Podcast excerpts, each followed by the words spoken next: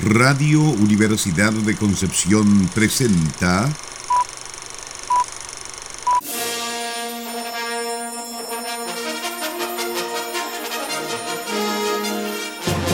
De película.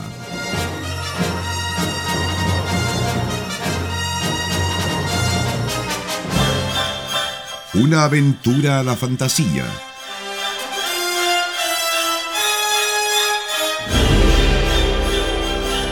un paseo por las imágenes que guardan tu memoria.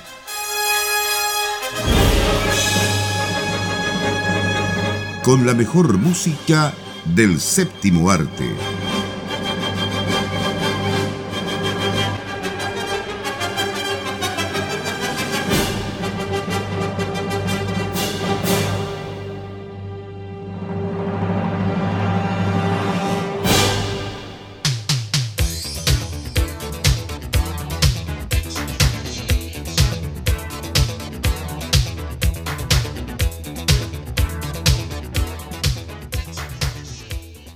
Bienvenidas y bienvenidos a otro programa de película acá en Radio Universidad de Concepción. 95.1 FM, nuestra señal de aire, ¿cierto? Y 95 y perdón, y www.radiodec.cl nuestra señal a través de internet. ¿Cómo están, chiquillos? Sarita, ¿cómo estás hoy día en, este programa? Este este eh, se podría decir eh, colorido, no eh, Yo sé lo que voy a decir. Hoy sí podemos afirmar que Sara es la reina del baile. La reina del baile.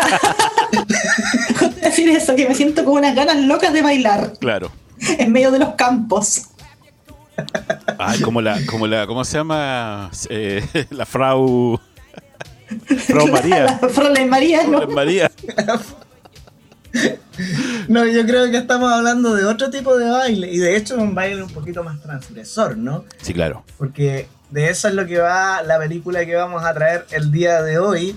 Un clásico de clásicos. Eh, no, salsa, pero anda por ahí.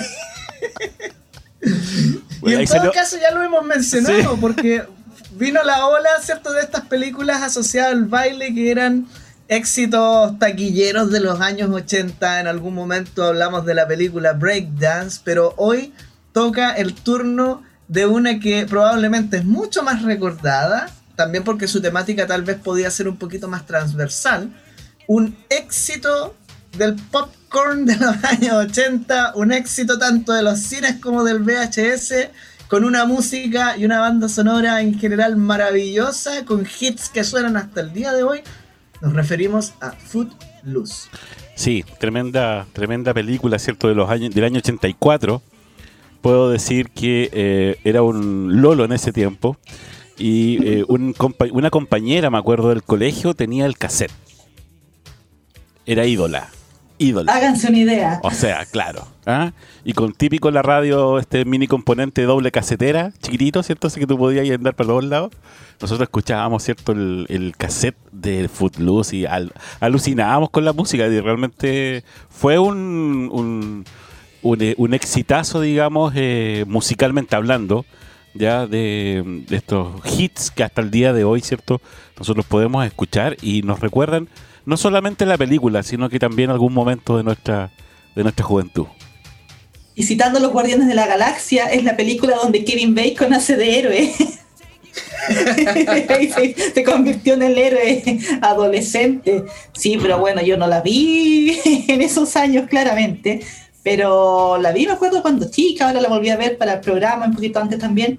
Y sí, yo creo que es una película que a pesar de todo pasa en general la barrera del tiempo y creo que incluso hace bien verla con ojos adultos, porque uno empieza como a leer otros mensajes, el subtexto, y empieza a entender otras cosas que a lo mejor no están tan explícitas en la película, pero sí están como insinuadas y sí se dan como a entender. Me gusta eso del cine más antiguo, que no explican todo, como pasa hoy en día que las películas entran a explicar todo y el origen de, y todo comenzó en tal momento y tienen que ir así dándote como de la manito llevándote a través de la historia. No, antiguamente era más te dejaban más cosas a, que uno mismo pudiera interpretarlas. Y no, la música, puedes confirmar, claro, porque tú viste la, versión moderna. Pero no, y la música, de todas maneras, como decía Felipe, hasta el día de hoy son unos exitazos en la radio, de hecho la banda sonora la, como que la redescubrí, la agregué ya a mi playlist, la, playlist para hacer el aseo, como dicen cuando uno ya se transforma en adulto, la playlist para hacer el aseo. No, fantástica. Sí, ¿sabes qué es interesante eso? Porque, a ver, este es el tipo de película muy de tardes de cine en algún momento de nuestras vidas, ¿no? Y por lo tanto, a mí me tocó verla a fragmentos. Pasa mucho de esa película que te pillas y ves una parte, después ves otra y tienes una idea de la película en general, pero nunca hasta este programa me había sentado a verla de corrido de principio a fin. Y me quedé con esa sensación de una película muy ochentera, ¿cierto? Que tiene tal vez un montón de baches, películas hechas con mucho esfuerzo, con mucho cariño, con muy poco presupuesto, así que tiene que haber esfuerzo y tiene que haber cariño para que salgan adelante. Eh, pero tú sientes de pronto que están estos vacíos y uno quiere ver qué pasa cuando la hacen en 2011 ya con otros medios, con otros presupuestos, con, con una mirada más actualizada. Y fíjate que el aprendizaje tal vez es que no siempre es tan bueno tapar esos aparentes agujeros de guion. Y el resultado es, terrible porque sin ser una mala película, al tener la otra como referencia, tú puedes decir, sí, en realidad esto lo resuelven bien, pero no, no funciona. No funciona. Como te decía, en los 80 ellos sabían lo que estaban haciendo, ellos sabían lo que estaban haciendo con su película y sabían por qué dejaban fuera ciertos temas, porque esta no es una película cuyo eh, objetivo sea que uno se cuestione cosas a nivel social o que reflexione más allá de lo que te presentan en pantalla. Es una película claramente hecha para que vayan los adolescentes al cine y lo pasen espectacular, con, con muy buena música. De hecho, hablábamos fuera de micrófono, la, la, estrategia de marketing fue precisamente liberar la banda sonora, vender el cassette antes de que se estrenara la película. O sea, ya llegaban todos los chicos con las canciones más que aprendidas a verlo en pantalla gigante. Hay momentos que, bueno, realmente te habla de la cultura de, como de la, empieza la era de oro de los videoclips, con MTV todo ese cuento. Hay algunas secuencias que son verdaderos videoclips, o sea, y se nota que está hecho para esa cultura y está muy bien hecho. De hecho, esas escenas probablemente están mejor logradas que lo que se, lo que se hace cuando están como avanzando la trama. Entonces, ponerle como más profundidad a algunas cosas más allá de lo que te muestran, es como dices tú, una película que después no ven tarde del cine, o sea, es para ir a pasarla bien. Y el cine también es evasión. Y yo creo que es importante que se mantengan esas películas también. O sea, no todo tiene que, en el fondo, hacerte reflexionar, sino que también puedes pasarlo bien sin ninguna culpa, digamos. Claro. Que es importante mantener esa idea también, porque se critica mucho el cine comercial, ¿no? Y estos mismos comentarios, por ejemplo, otra vez con los estudiantes recordábamos de Scorsese contra Avengers y un cine vacío. Sí, está bien, yo, yo puedo estar muy de acuerdo con algunos de esos comentarios dentro de cierto enfoque, pero no tengo por qué pretender que todo el cine tenga una pretensión de ser alta cultura, ¿te fijas? Porque es un medio de entretención y fue concebido desde su origen como un medio de entretención. De hecho, la noción de cine de autor recién aparece por allá por los años 60, con una nueva generación posterior a el momento en que el cine ya se había afianzado como industria. Pero sí, en algún momento, en algún momento, espectáculo, pero piensa tú, ¿qué más espectáculo que pagar unas monedas para ir a ver una secuencia de unos trabajadores saliendo de una fábrica? O una secuencia de un tren llegando a la estación. O sea, ahí no hay ninguna reflexión social, es para ir a ver era, era, un espectáculo de magia. Pero sí, de hecho, de hecho, eso lo conversamos en, en, yo creo que más de algún programa anterior, eh, donde si uno ve la cartelera, ¿cierto? En, en, en, los cines o en el cine, o cuando uno veía, la veía la cartelera en el diario, tú te das cuenta que había para todos los gustos. Es decir, si quieres ir a divertir, te vas a divertir, ¿cierto? Con una película de acción, qué sé yo, a, a, a, Chaucha la pila de muertos, no sé, con una bala mataban como a 10. Ya, ok, tenía ahí ese cine. Si querías una cosa un poco más ya, eh, a lo mejor como para pensar, para reflexionar, en la sala tenías también tu cine, no sé, pues cine arte, podías ver ir a ver cine eh, en, diferentes partes, no solamente en, digamos, los, los cines que estaban en el centro de Concepción o en los malls, ¿cierto? Tenías una, una infinidad, digamos, de, o un, abanico de posibilidades y era para todos los gustos. Entonces, el que, el que pueda irse en contra, digamos, de una de una, por ejemplo, como decías tú, Scorsese versus Avengers, bueno, si no le gusta, ve otra cosa. Pues, o sea, es tan simple como eso. No, dijeron Avengers Assemble y se fueron todos en patota a pegarle a Scorsese. ¿no? no, sí, tampoco se trata de, dejar de ver a Tarkovsky. no, nadie ha dicho eso. Pero entender que el cine Yo lo diré, dejen de verlo. No, pero, pero, en todo caso acá los números hablaron, volviendo a Footloose. Fue una película que costó 8.200.000 dólares, un presupuesto bajísimo. bastante, sí, Incluso bajo para la época. Sí. pero, para, pero, pero para la época digamos que es un cierto estándar ese. Y sin embargo recaudó más de 80 millones. Decir, Y la crítica la hizo pedazos. Sí. O sea, no la hizo pedazos, pero digamos no tuvo una crítica Ay, pero si porque. Fue tibia, fue A ver, con claro, con cómo lo recuerda el público, que Pero- es uno de los clásicos de taquilleros Pero a quién le gusta que le, que le muestren la fotografía como son? A nadie.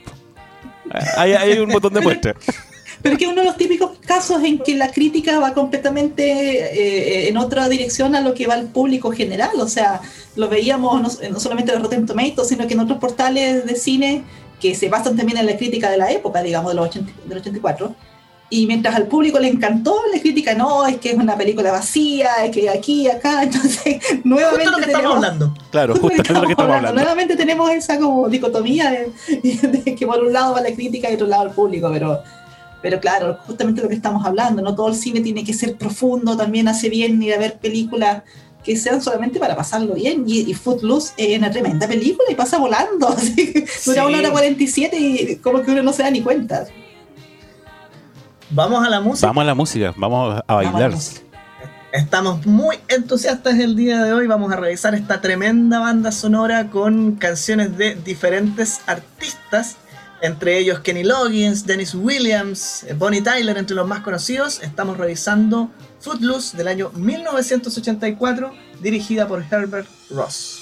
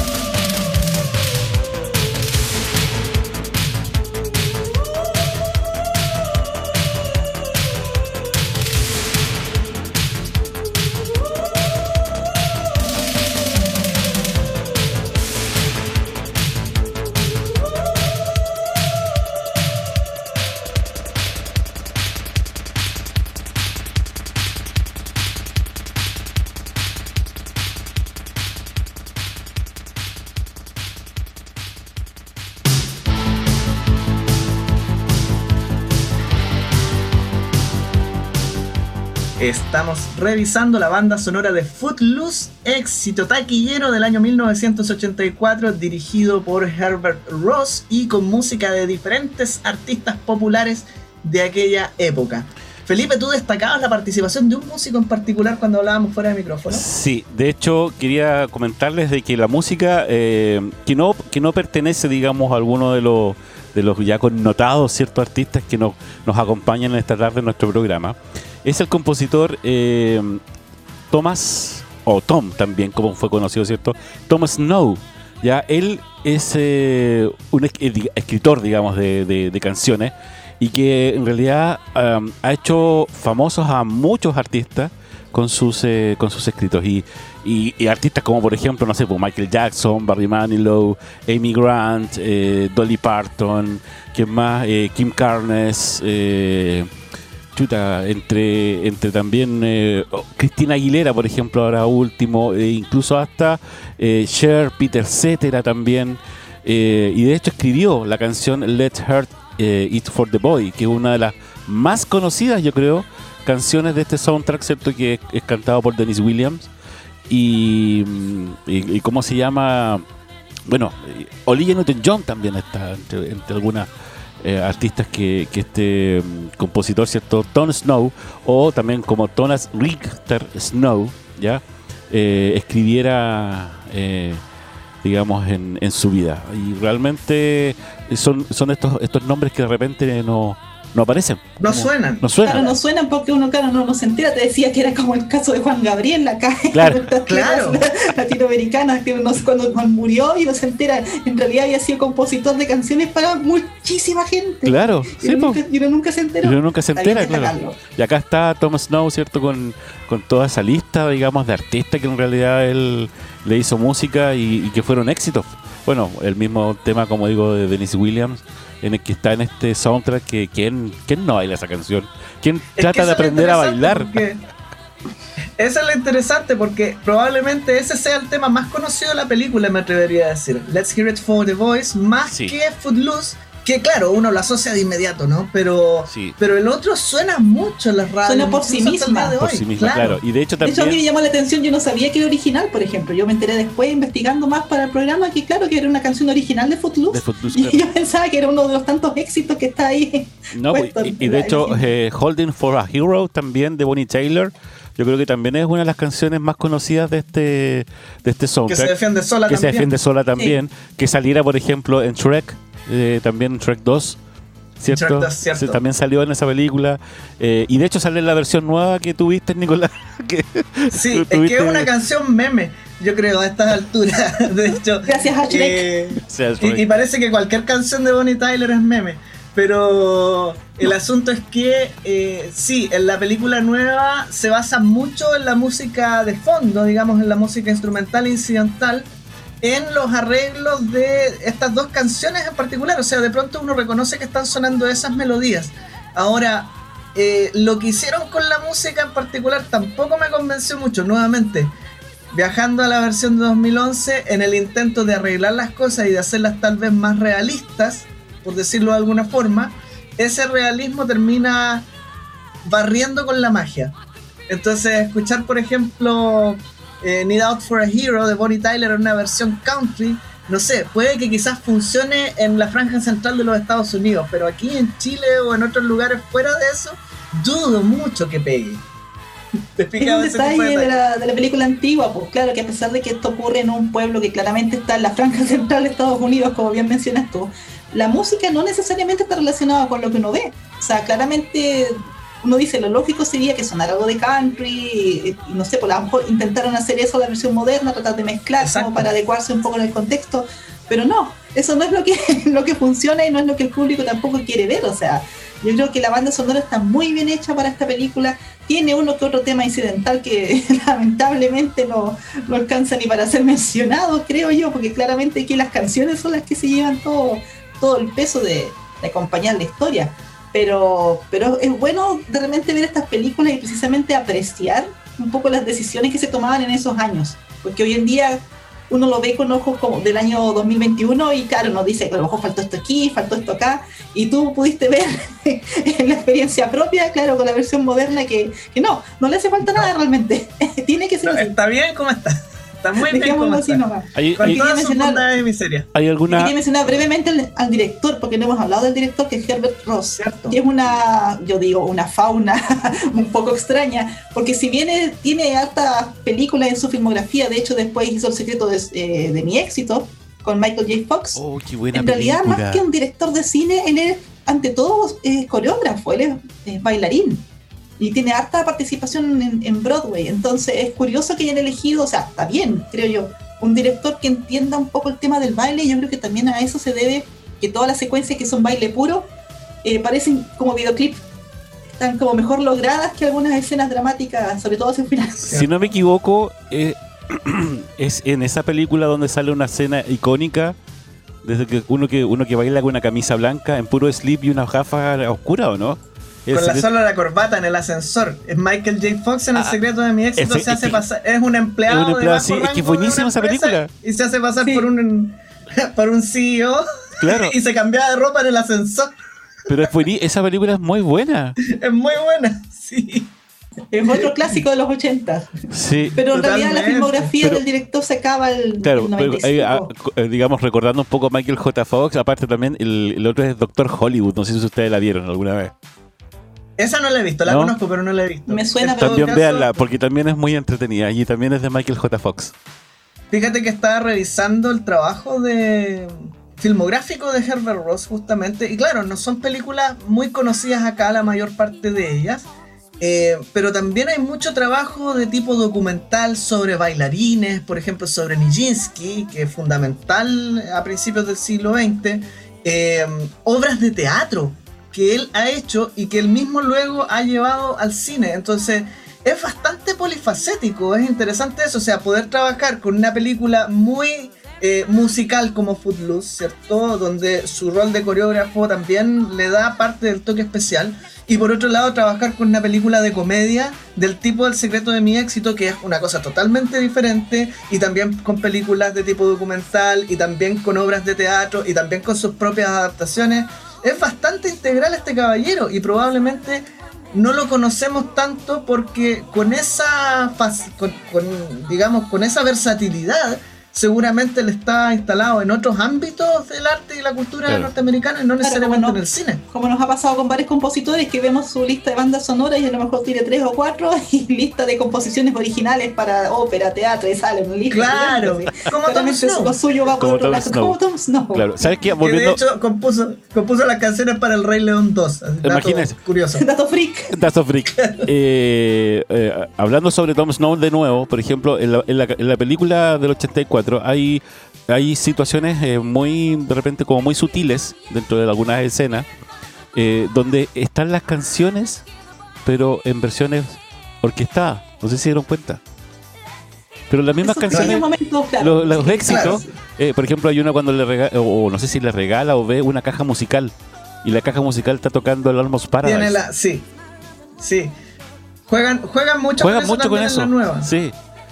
Es parte del es, parte digamos de yo creo darle más respaldo a, a estos hits radiales que de alguna manera estaban proponiendo porque es eso o sea ya lo hemos dicho en otro momento en los años 80 las estrategias eh, mixtas de publicidad entre ellos publicitar a través de la música era muy importante para lograr éxito en estas películas que no contaban con un alto presupuesto lo que mencionó Sara hace un rato es súper importante. O sea, esta estrategia de sacar la banda sonora antes y también de ofrecer en la misma película refuerzos que le vayan dando relevancia a esa música porque la conectan con diferentes momentos emotivos de la película. Sí, claro. Y tú puedes ir estableciendo esas relaciones y darle más peso tal vez e irlas interiorizando más. Y además tienen que tener en cuenta, van 37 años de que salió esta banda sonora.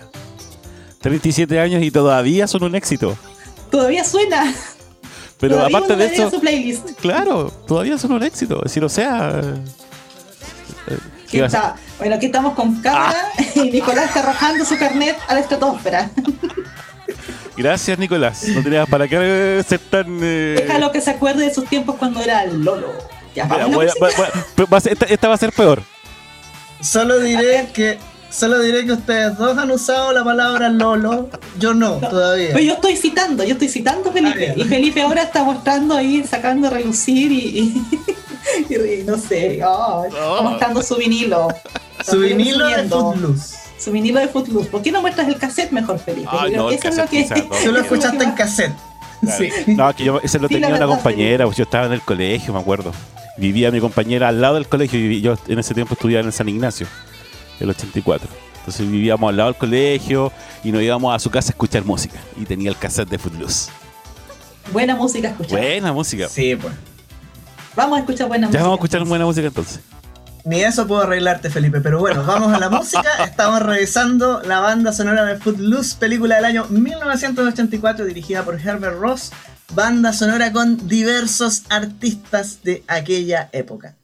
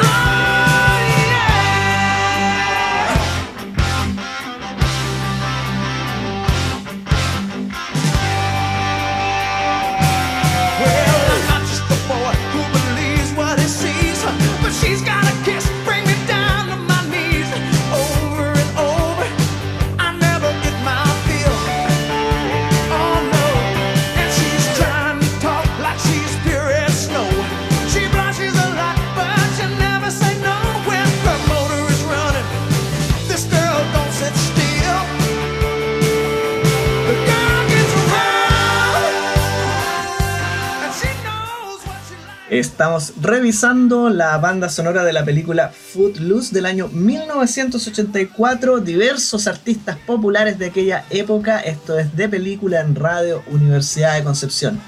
¿Qué nos está quedando por decir? La verdad es que mucho. ¿ah? Se nos hacen cortos estos programas. Tengo que decirlo. Es que a veces nos ponemos a conversar fuera de micrófono y después pensamos que ya lo dijimos en el programa, pero no. Pero sí, lo que nos queda pendiente es el tema de hablar un poco del, del reparto de esta película. Sí.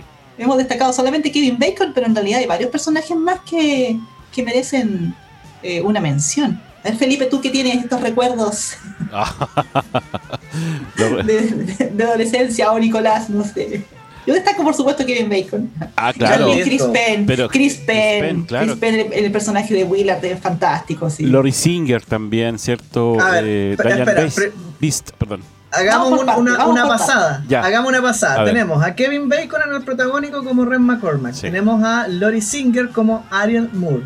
Tenemos a Diane Beast como V. Moore, su madre. Tenemos a John Lithgow como el reverendo Shaw Moore.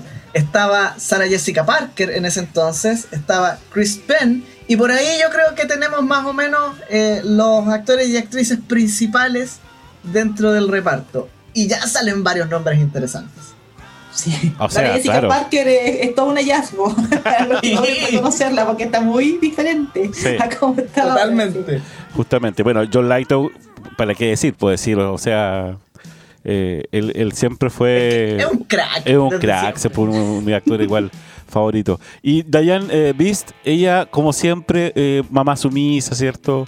Eh, conciliadora, como muy suavecito, como que... eh, Teniendo los- los- los- las emociones, como decíamos. claro, claro. Pero le queda muy bien. Le sale tan bien ese papel. Sí, sí, Yo- Y por eso siempre se lo dan una y otra vez. claro. Pero es, es lo que comentaba fuera de micrófono, que cuesta identificarla. Uno reconoce el rostro, pero se empieza a preguntar dónde la he visto. Y es que siempre hace esos papeles discretos, contenidos. Sí. Pero en esta película es fundamental ese rol. Sí, claro. Y es una mediadora, digamos, para resolver el conflicto finalmente. Sí, hace un papel muy parecido, pero muy divertido, y se, se lo recomiendo que también la vea la gente, eh, la película, eh, La jaula de las locas. Eh, también hace un papel muy parecido a este. Y sobre los personajes, algo que igual comentábamos fuera de micrófono, es cierto que a lo mejor hace falta como el gran villano o como que nadie es realmente malo. Todos tienen como una escala de grises. Quizás salvo el protagonista porque él lo hicieron así, el muchachito, el jovencito, el héroe. Pero me gustó mucho, por ejemplo, el tratamiento que hicieron con el reverendo, con el papel que hace John Lithgow. Sí. Porque si bien él está en contra por distintos motivos al tema del baile y apoya todo este tema de que está prohibido por ley bailar, no es un- una mala persona. De hecho, se preocupa la película de hacer una secuencia donde lo muestran interactuando con su comunidad, con su congregación. Y él es una persona muy querida, incluso por su familia, a pesar de que tenga problemas con la hija. No es porque haya falta de cariño, digamos, sino que hay falta de conversación, entendimiento por toda una, una tragedia que hay ahí, una tragedia familiar que es la que gatilla en el fondo esta prohibición. Y también lo que Claro. pasa con el personaje de, de Willard Hewitt, que lo interpreta Chris Penn, que también podría haber quedado el estereotipo del chico de campo, un poco bobo, como muy inocente o básico, por así decirlo. Pero no, o sea, tiene como el, el buen corazón y, y- y- y está apañando siempre a su amigo y, aprende a bailar y es como que al final ninguno es realmente completamente el estereotipo que podría haber sido. Incluso la, la niña, la Ariel, que hace Lori Singer, ella también podría haber sido la típica chica popular que al final se queda con ella, claro. Pero la niña tenía tendencia suicida, o sea, estamos hablando de una cosa igual más, más o menos profunda para la época, o sea, y hay unas secuencias que igual son, son de preocupación. Entonces, a eso me refería con que a lo mejor no entran como muy de fondo en algunas cosas, pero las dejan ahí y Están cada ahí. uno se saca su interpretación en el fondo, claro. Sí, claro. Sí. Eh, es interesante eso. Ahora, a mí, curiosamente, no me gustaba tanto el papel de Kevin Bacon. Pero más, no como lo actúa, sino como finalmente lo configuraron, ¿no? Porque al final, como, ¿qué tan rebelde eres? O sea, ¿qué tanto te estás oponiendo? Esta- esa cosa rara que, que pudiese ser bien interesante. La tensión de el traer como mi propio bagaje, como niño de la gran ciudad, ¿cierto? Y tensionar en el fondo con las costumbres del pueblo, que es súper interesante. Pero como que no decanta por nada. Y, y es interesante también esta faceta del rebelde, porque aparentemente la rebeldía es la que está un poco puesta a la fuerza ahí. A mí me da esa impresión, o sea, como que él es el niño de buen corazón finalmente que viene con otros hábitos y la rebeldía parece un poco a la fuerza. Y hay mucho ahí de, de- de citar a James Dean en ese papel. tanto que llega a ser explícito, o sea, en el momento en que hacen la competencia con el bully del pueblo, ¿no? Y se le enreda ahí la, la zapatilla con el acelerador, que es una referencia directa a la escena de las carreras de autos, ¿cierto? En la, en la película Rebelde sin causa, entonces no hay, no hay ningún secreto ahí, digamos. Pero igual es siento- entretenido ver esas cosas, es entretenido descubrir esos detalles. Sobre ese personaje siento que a lo mejor uno está muy acostumbrado a los personajes hechos para el cine, que son como un poco exagerados, y si tú te fijas, todos los personajes se sienten más como personas reales. O sea, Sí, nadie llega muy- tan al extremo, nadie es realmente malo, sino que todo el mundo un poco actúa como actuaría uno en la vida real Claro. ante esas situaciones. Es, es casi hasta naturalista. El problema es que Sí. ese naturalismo como que choca un poco con esa cosa fantástica de meterle el baile también. Claro, no, uno sabe qué tanto funciona en el cine eso.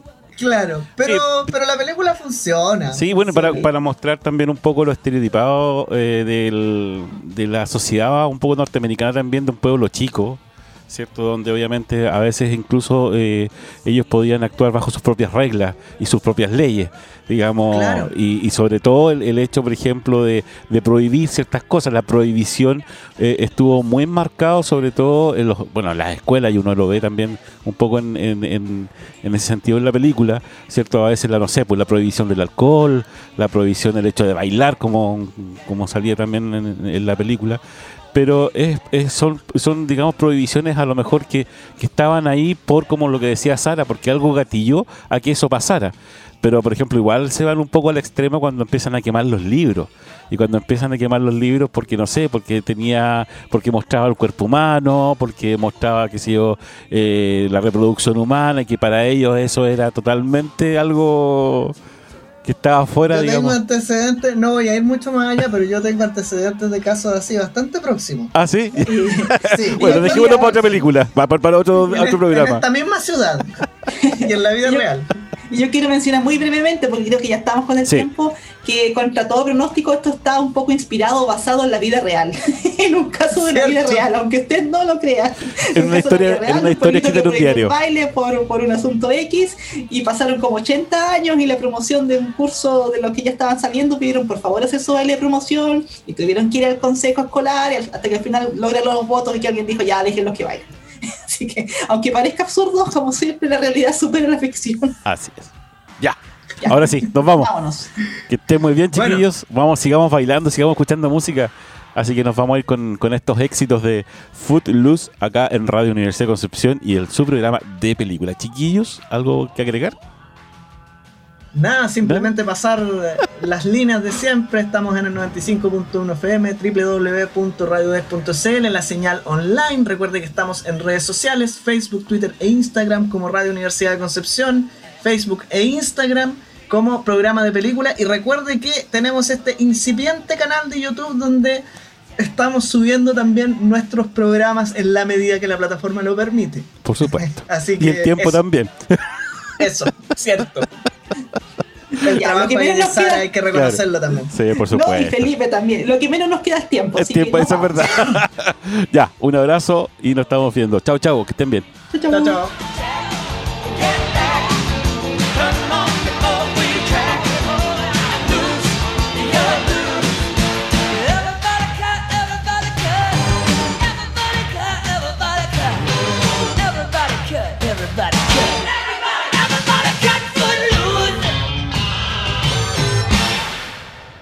Radio Universidad de Concepción presentó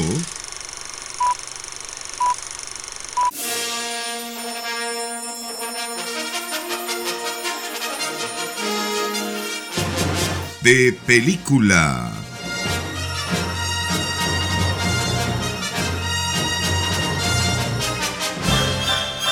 Una aventura a la fantasía.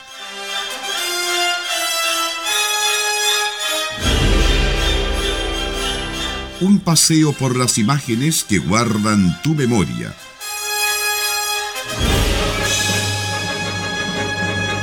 Con la mejor música del séptimo arte.